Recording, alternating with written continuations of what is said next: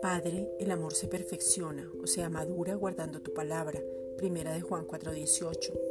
Padre, en el nombre de Jesucristo te pedimos que nos den la capacidad para perfeccionarnos en el amor, o sea, madurar en el amor, que nos amemos los unos a los otros. Primera de Juan 4:12.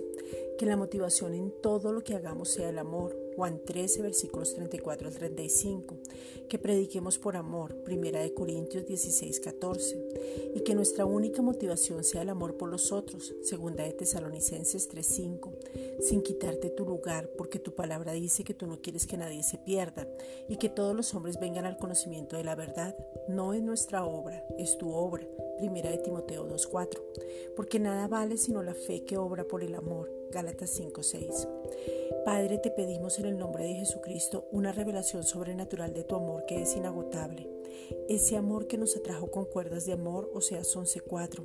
Ese amor que nos escogió desde antes de la fundación del mundo, Efesios 1.3. Ese amor que nos llamó para ser santos y sin mancha delante de ti, y además que nos bendijo con toda bendición espiritual, o sea, nos equipó, Efesios 1.4. Ese amor que nos adoptó para ser hijos tuyos porque es tu voluntad, Efesios 1.5. Padre, el amor habla.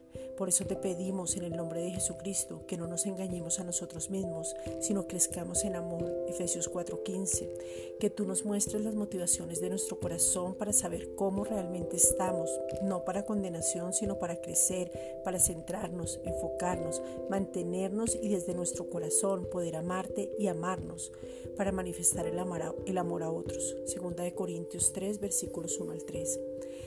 Padre, tu amor es inagotable, maravilloso, sin medida, sin límite, no se cansa. En el nombre de Jesucristo te pedimos que ese amor que ya fue derramado se revele en nuestras vidas en toda dimensión. Romanos 5:5. Gracias, Padre.